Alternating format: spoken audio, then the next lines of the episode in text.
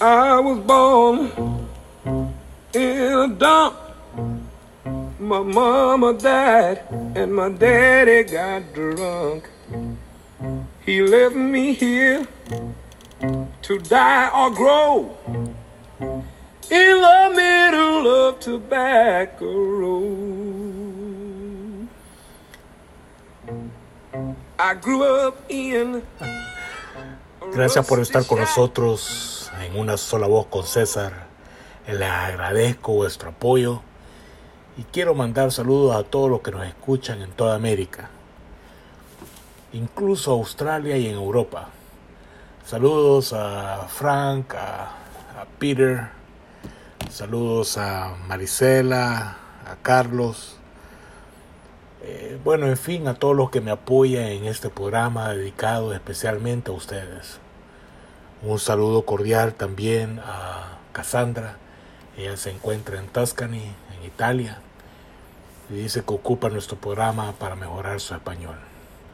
Cassandra, sono felice de sentirte, sono contento che stai ascoltando il nostro programma radiofonico. Sei un'amica molto speciale. Abbracci e baci. Grazie mille, Cassandra. Bueno, y en esta oportunidad vamos a estar uh,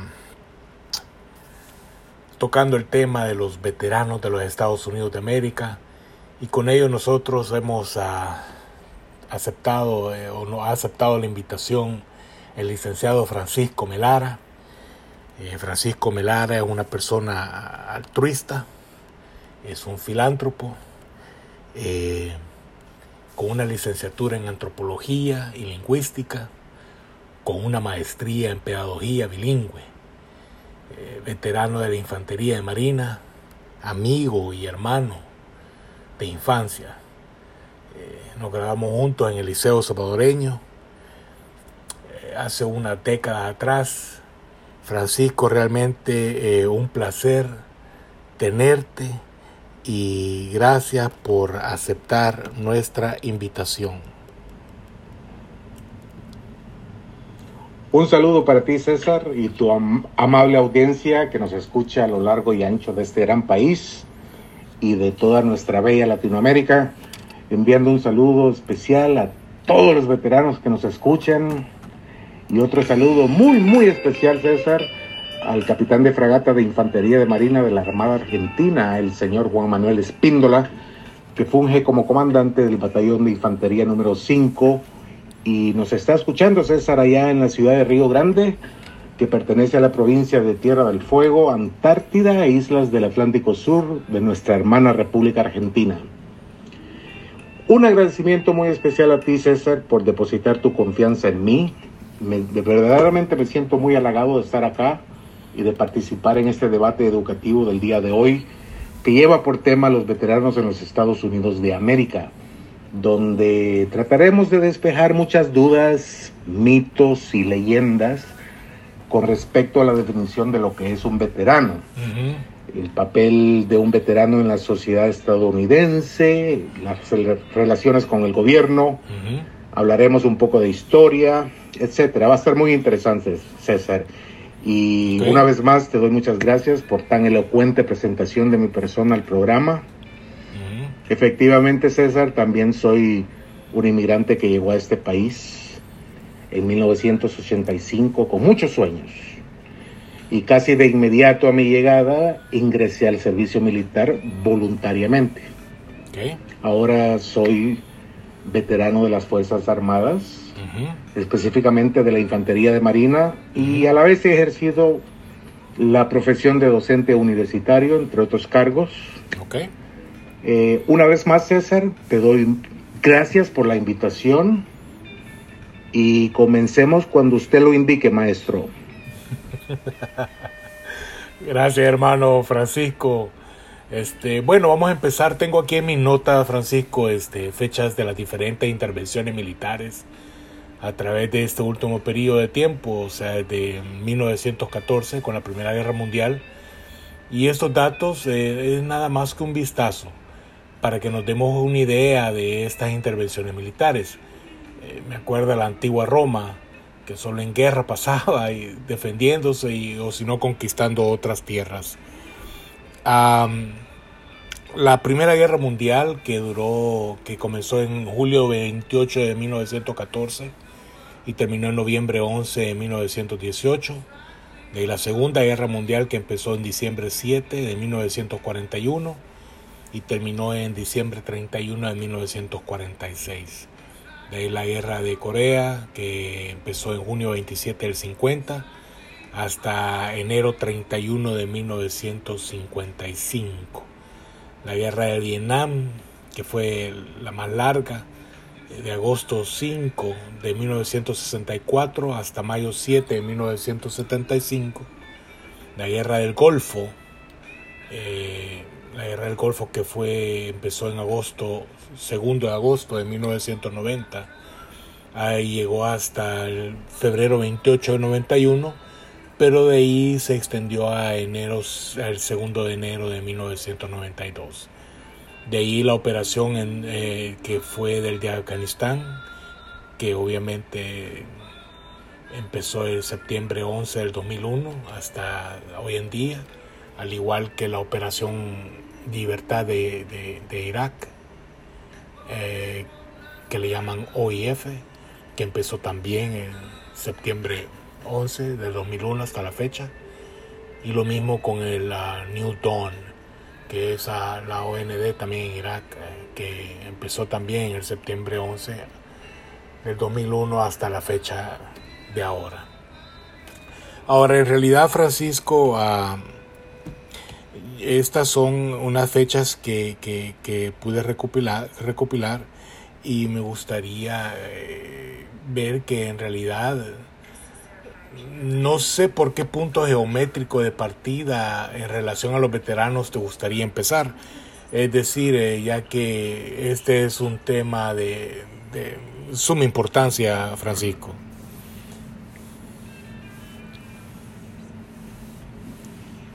César, me gustaría comenzar con lo más básico de las fuerzas militares para entender el término de veterano. Aquí en los Estados Unidos el servicio militar incluye cuatro ramas principales que son las siguientes. El, ejército, que es el Army en inglés, la Fuerza Aérea, la Armada, que es el Navy, y la Infantería de Marina, que son los Marines, y todos bajo el mando del señor presidente de la República, a través del ministro de Defensa. También contamos con el servicio de guardacostas, aunque ellos ya no pertenecen al Ministerio de Defensa, hace unos años fueron reubicados al Departamento de Seguridad Nacional, en inglés es el Homeland Security. También, César, existe la Guardia Nacional, que es el Army National Guard. Pero a diferencia del ejército, los reservistas que pertenecen a la Guardia Nacional están bajo, bajo las órdenes del gobernador de cada estado mm. y no del presidente de la República. Hmm. Del servicio militar activo pasamos durante un tiempo, usualmente cuatro años, pasamos a las reservas, donde todavía somos considerados militares a pesar de que ya somos civiles, pero siempre listos para ser reactivados en cualquier momento según lo ordene eh, el presidente de la República. Cabe recalcar, César, que el servicio militar en este país es de carácter voluntario. Hace más de 45 años que ya no existe el, servicio obligatorio. Ok. Ahora pasemos a la definición. Solo existe una definición legal en los Estados Unidos de lo que es un veterano y esa definición la estipula el gobierno federal por medio del Departamento de Asuntos de Veteranos, o VA por sus siglas en inglés, y que literalmente dice veterano o veterana es una persona que prestó servicio militar y que entró en retiro después de un servicio de carácter honroso, independientemente del número de años de servicio, dado que prestamos servicio por medio de contratos escritos y firmados. Okay. Ahora bien, César, quiero recalcar que cuando digo entró en retiro, no me refiero a que se pensionó con una cifra financiera mensual de por vida, sino que también me refiero a aquellos miembros, como, como yo, que también cumplieron su contrato de manera honrosa y optaron por abandonar la vida militar. Ok. Una vez más, independientemente de los años de servicio. También, César, existe el término de veterano de guerra. Y ese término se refiere exclusivamente a los, a los militares o a los veteranos que durante un tiempo activo, que, que durante su tiempo activo participaron de una manera u otra en un conflicto armado. La población de veteranos en este país, César, es casi de un 10% de la población total. Y estamos en cada rincón del país e incluso hay miles de nosotros que residen en el, en el extranjero. Somos una comunidad multifacética y quiero recalcar a mis hermanos latinos que orgullosamente te digo, César, de que es la etnia más grande dentro de las fuerzas militares, dentro de la comunidad de veteranos y que ha venido aumentando a pasos agigantados desde el conflicto de Vietnam. Soy muy orgulloso de pertenecer a esa comunidad. Eh, resumiendo, César, pues un veterano no solamente es aquel que participó en un conflicto armado, sino que también el que prestó servicio militar de manera honrosa en tiempos de paz. Ok, este. Bueno, eh, mencionaste cuatro ramas militares, ¿no? El ejército, la armada, el navy, la fuerza aérea y la infantería, los, los, eh, los marines. Y dijiste que los guardacostas es el departamento de seguridad nacional y la guardia nacional que está bajo las órdenes de cada gobernador de cada estado. Eh, que eres un veterano y que es un veterano de guerra. Eh, perfecto, o sea, magnífico, porque esto nos ayuda a nosotros a poder discernir un poco de cómo se desarrolla el aspecto de la milicia aquí en los Estados Unidos, ¿no? Ahora, cuando todos los militares se retiran, me imagino que todos pasan a ser parte del, del VA, del Veterans Affairs, que mencionaste. Eh, ¿Qué nos puedes decir con respecto a, a, con respecto a este departamento de asuntos de veteranos, que es un departamento indispensable y con una gran este, relevancia um, para nuestra sociedad y, y no solo para nuestra sociedad, pero también para nuestros militares, Francisco? Con mucho gusto, César. El Departamento de Asuntos de Veteranos de los Estados Unidos, VA por sus siglas en inglés, es un departamento de nivel gabinete, César, dirigido por el gobierno estadounidense que se encarga de gestionar el sistema de beneficios a todos los veteranos que residen en nuestro país. Es el segundo departamento más grande de, de los Estados Unidos, siendo el Departamento de Defensa el primero. Okay. Su fundación se remonta a 1930 y su sede principal está ubicada en nuestra ciudad capital, que es Washington, D.C. Con un presupuesto de aproximadamente 87 mil millones de dólares al año. ¡Wow! A ver, César, te repito la cifra. El presupuesto anual es de aproximadamente 87 mil millones de dólares. Wow. Y el departamento cuenta con aproximadamente 280 mil empleados, Okay. que son los que se encargan de administrar cientos de asuntos de veteranos, como lo son los servicios médicos, así como también se encargan de distribuir dichos beneficios a todos los veteranos, a sus familias y a otros sobrevivientes. La gama de beneficios incluyen compensación por discapacidad, pensiones, becas para educación universitaria, así como talleres de capacitación técnica, uh -huh. préstamos hipotecarios para el veterano que desea comprar su primera casa, uh -huh. seguros de vida, rehabilitación profesional, ya que desafortunadamente, César, existe un alto número de veteranos con adicción al alcohol y a las drogas. Wow. Y cuentan también con grupos de apoyo para dichas adicciones. Claro.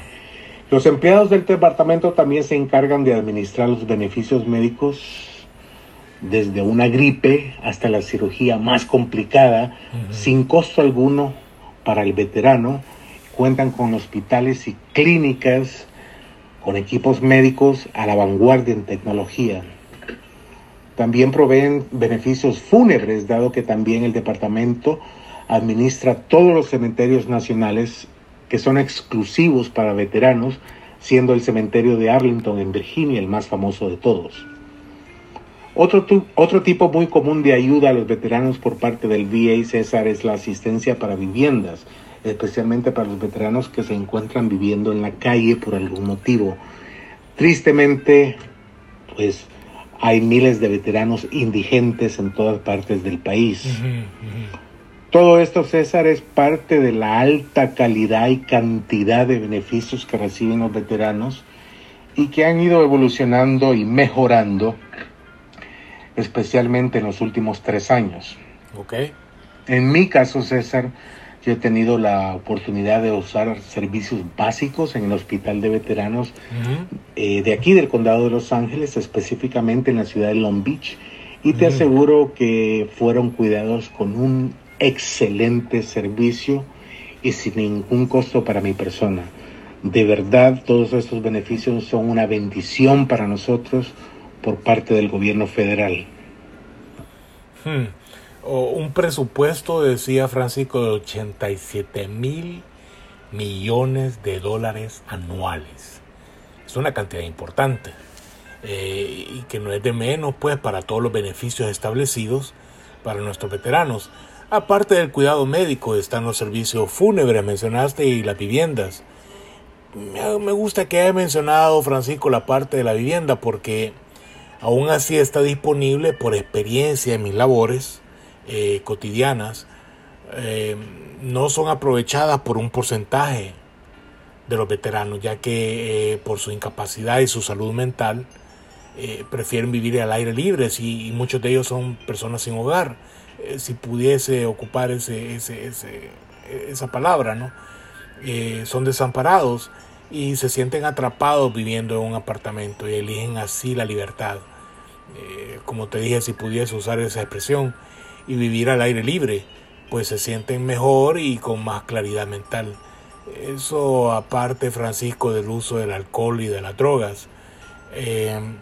¿Cuál es tu versión, ah, Francisco? a ¿Cuál es tu versión con respecto a este asterisco de salud mental y lo que se refiere a las drogas y lo que se refiere al alcohol? Sí, César, es correcto. Curiosamente acabamos de hablar de las adicciones que sufren miles de veteranos, adicciones al alcohol y a las drogas. Eh, también eh, sufren de muchos trastornos mentales, eh, que es parte del estereotipo de lo que es un veterano. Yo recuerdo cuando era joven, antes de entrar al servicio militar, relativamente el conflicto de, Vietnam estaba, era reciente, a principios de la década de los 80, y yo me acuerdo que escuchaba a mucha gente expresarse mal de los veteranos, que les, llamaban locos, personas y lo recuerdo perfectamente. y, no es cierto, César. Si bien, si la, verdad es que sí hay miles de veteranos, especialmente los veteranos de los últimos 20 años, que sufren de estos trastornos mentales y emocionales debido a que a los conflictos que hemos estado viviendo, especialmente en Irak y en Afganistán. Específicamente el trastorno se llama PTSD, en sus siglas en inglés. Mm. Es el trastorno de estrés postraumático, perdón, que es un problema de salud mental que muchos veteranos desarrollan luego de presenciar eventos que amenazan su vida, como, lo es eh, una situación de combate en una guerra. Claro, claro. Eh, también pueden, pueden ser desastres naturales, un accidente automovilístico o incluso una agresión sexual en, el sector femenino.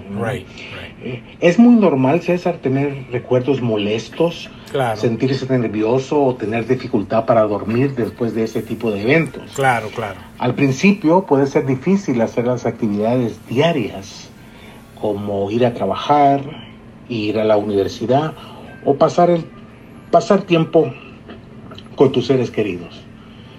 Pero la mayoría de gente comienza a sentirse mejor después de algunas semanas o meses. Ok. Para muchas personas y para muchos veteranos los síntomas de este trastorno pueden comenzar más tarde, no necesariamente después del evento, pero pueden aparecer más tarde e incluso desaparecer con el tiempo. El PTSD le puede suceder a cualquier persona, César. Claro. No es una señal de debilidad. Varios factores pueden aumentar las posibilidades de que alguien tenga PTSD. Por supuesto. Muchos de los cuales no estén bajo el control de esa persona. Mm. Por ejemplo, teniendo un evento traumático intenso o duradero o lesionarse durante el evento puede hacer que sea más probable que una persona desarrolle este trastorno. Claro. Eh, el PTSD también es más común después de ciertos tipos de trauma, como el combate, ya lo, ya lo mencionamos, Ujú. una situación de combate en una guerra y una agresión sexual. Factores personales como previa exposición traumática, la edad y el sexo pueden afectar si una persona desarrolla PTSD. Lo que sucede después del evento traumático también es muy importante. El estrés puede hacer que el PTSD sea más probable, mientras que el apoyo social puede hacerlo menos probable.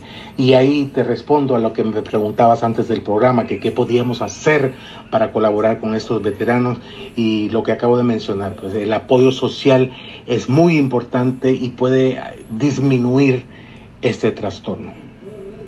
Totalmente de acuerdo, Francisco. El PTSD, el Post Traumatic Stress Disorder, eh, bueno, es cierto, cualquier persona puede sufrir de ello, un, accidente, como dijiste, una violación, eh, eh, cualquier evento que haya sido horroroso para la persona, eh, lo puede sufrir y en este creo que es un mito el cual ha sido dirigido específicamente para los militares, eh, especialmente para los que fueron a una batalla o una guerra, Francisco, porque mucha gente lo identifica así. Y sin duda alguna el apoyo social es importante y es aquí en el cual pienso que la participación y el actuar de los veteranos en nuestra sociedad es importante, fíjate. Ahora, ¿cuál es el rol eh, de los veteranos de guerra eh, en nuestra sociedad, Francisco? ¿Cuál es ese papel? Sí, César, son muchos los papeles que juegan los veteranos en la sociedad que a menudo pasan desapercibidos, ya que al veterano le gusta mantenerse en silencio y en el anonimato en la mayoría de los casos, especialmente cuando se organizan actividades en pro de la comunidad. Hay cientos de grupos de veteranos en todas las redes sociales y prácticamente también en cada ciudad de la nación. Muchas de estas instituciones de carácter privado, porque no, no dependen del gobierno, se les llama logias.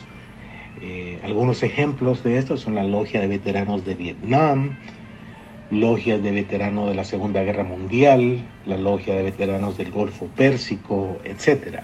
¿Ok? Estas logias, César, constituyen uno de los tipos de asociaciones civiles e independientes y las integran veteranos de todas las edades, eh, cultos, estratos sociales y ramas militares que no aceptan diferencias entre ellos y no conocen el egoísmo.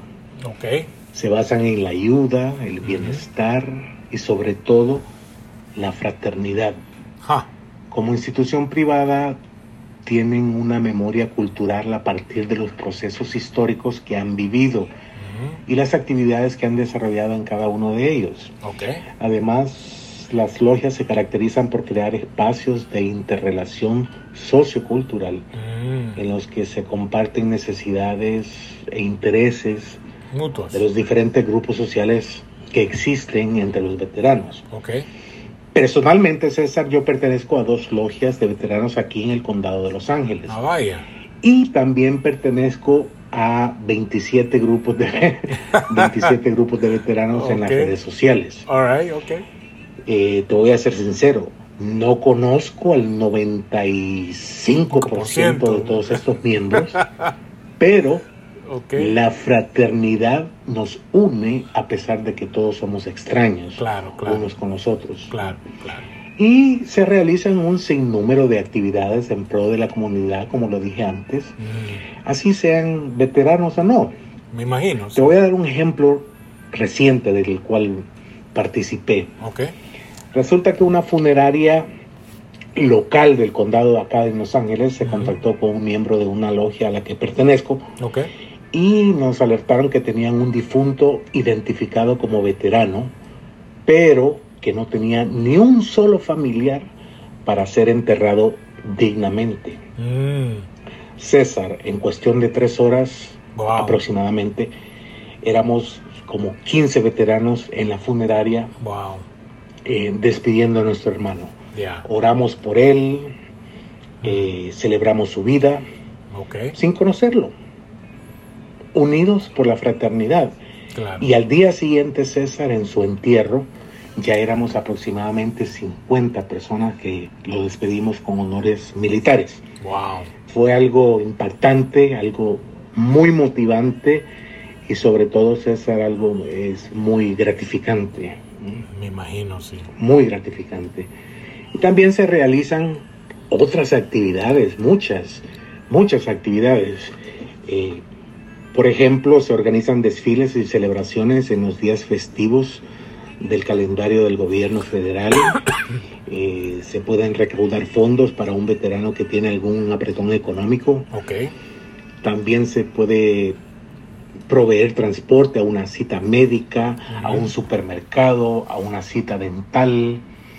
¿no? Se pueden proveer alimentos al que no los tiene. También le- eh, algo muy común también es un apoyo para una mudanza de una vivienda a otra Mm, o simplemente apoyo moral, César, claro, claro, claro. que por medio de un café, un almuerzo o una cena es muy importante para la salud mental de los veteranos que, que sufren de trastornos emocionales. Claro, claro. Incluso hay actividades que se realizan a nivel internacional con veteranos de otros países. Eh, fíjate que te cuento que tengo un ex compañero de la unidad a la que pertenecimos cuando usamos el uniforme.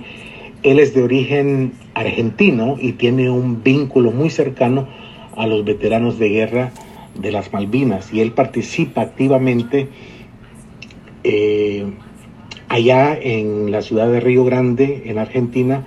Cada 2 de abril se celebra la- el desembarco de las Malvinas.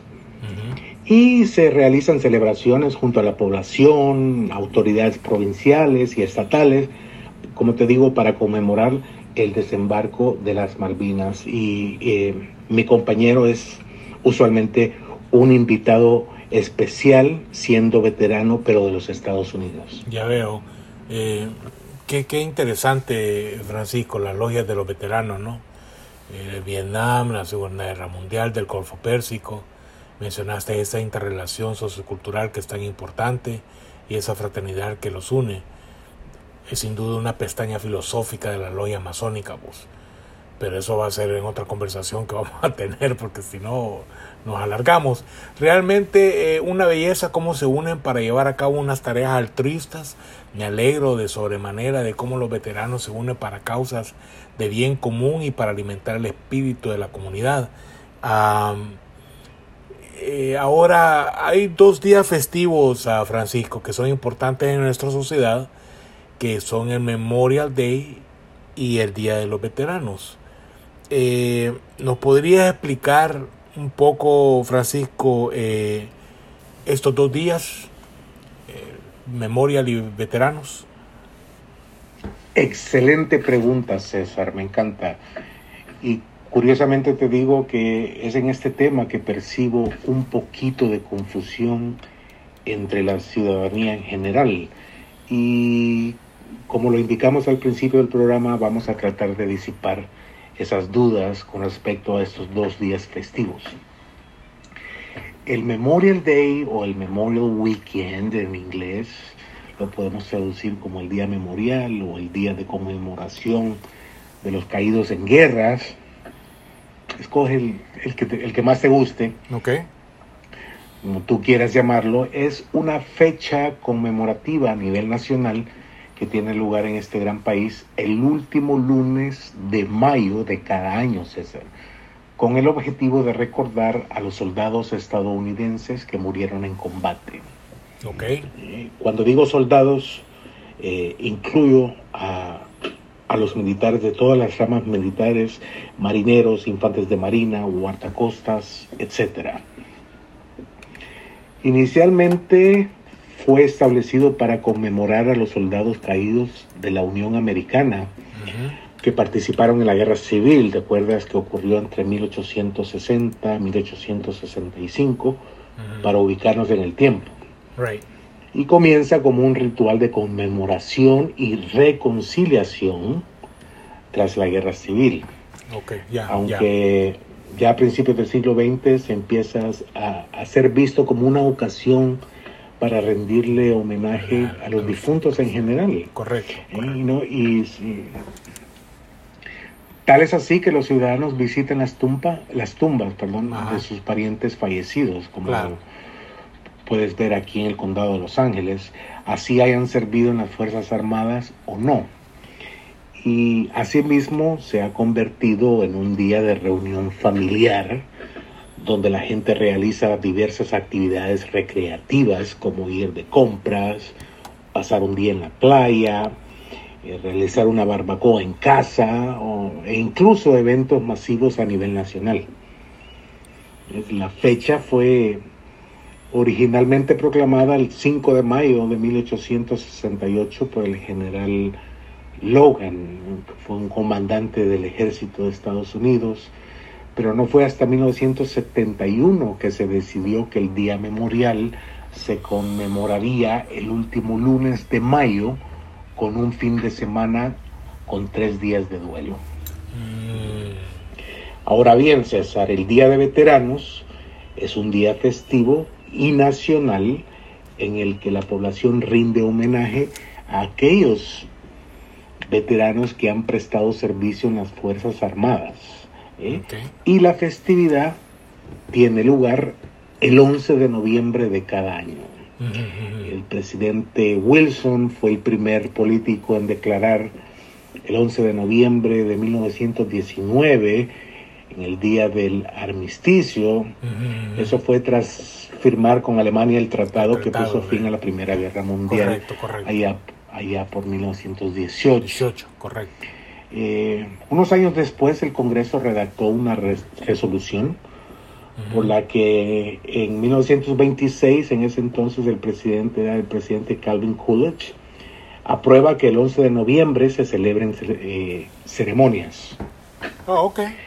Tras finalizar la Segunda Guerra Mundial, César, hubo un veterano de apellido Weeks, eh, originario del estado de Alabama, y este señor le sugirió el día que el día de armisticio incluyera a todos los veteranos de cualquier contienda. Y el general Eisenhower, el cual estuvo de acuerdo con la idea, y se encargó de que se crease el Día Nacional de los Veteranos. Mm, El primero de junio de ese mismo año, el día de armisticio pasó a denominarse el de los veteranos, permaneciendo así, César, hasta el día de hoy. Y este 11 de noviembre, César, te invito a celebrar conmigo el Día de Veteranos en conjunto con mi logia de veteranos para pasar un día inolvidable. Esperemos que podamos hacerlo teniendo en cuenta, César, que todavía nos encontramos en medio de una pandemia. Sí, que- gracias Francisco por la invitación. Este, te la acepto, hermano, te agradezco mucho. Ahí estaremos siempre y cuando la pandemia nos lo permita, ¿no? Ha sido un verdadero placer, ah, Francisco, haber estado contigo, haber conversado contigo. Tu ilustración ha sido impecable. Gracias por tu participación, gracias por tu apoyo y no me queda la menor duda que, nuestra audiencia tiene más claridad de lo que son nuestros veteranos acá en los Estados Unidos. Eh, gracias, te agradezco Francisco por todo y, y espero que regreses a este programa. César, recibe mi agradecimiento por la invitación a tu programa. Siempre lo escucho y me enorgullece de haber participado el día de hoy. Un saludo y una nota de agradecimiento también a tu amable audiencia. Y quiero decirte algo, César, que en nombre de tantos hispanos en Los Ángeles que se benefician de tu altruismo, muchas gracias también por tu valioso y constante servicio desinteresado hacia la comunidad hispana en California y en el resto de Latinoamérica. Por ello, César, quiero además también hacerlo extensivo a tu equipo de trabajo y a esas empresas que responden pronta y positivamente a tu llamado para el servicio de nuestra comunidad. Personas como tú, César, con ese espíritu de hermandad y cooperación demostrado por muchos años de servicio a los más necesitados, son las que contribuyen a la buena imagen y al bienestar de nuestra comunidad latina. Gracias de nuevo César y quisiera despedirme con el lema de mi amada Infantería de Marina, Semper Fidelis, siempre fiel y que Dios te bendiga César. Gracias hermanos, Semper Fidelis para ti, gracias por tus palabras, son fino y gracias por tu hermandad. Bueno, se ha despedido de nosotros el licenciado Francisco Melara y no nos queremos despedir sin antes a eh, escuchar a un líder político importante como lo es el presidente de, Rusia, Vladimir Putin, y una frase que ha quedado en nuestra memoria en relación a sus militares. Eh, ¿Tenemos el, audio, muchachos? Sí, sí lo tenemos. Ok, Э, escuchemos. Созданный под эгидой Русской Православной Церкви, ваш форум вот уже на протяжении четверти века, 25 лет, играет значимую роль в общественной жизни России. más claro, más claro, imposible. Y estoy de acuerdo con él, ¿ok? Me quedó clarito. Así es que nos vemos para el próximo programa, muchachos. Gracias por haber estado con nosotros. Y el mensaje ha quedado impecable. Putin Estoy admirado de tus palabras. Así es que así quedamos y nos vemos en la próxima, muchachos. Saludos.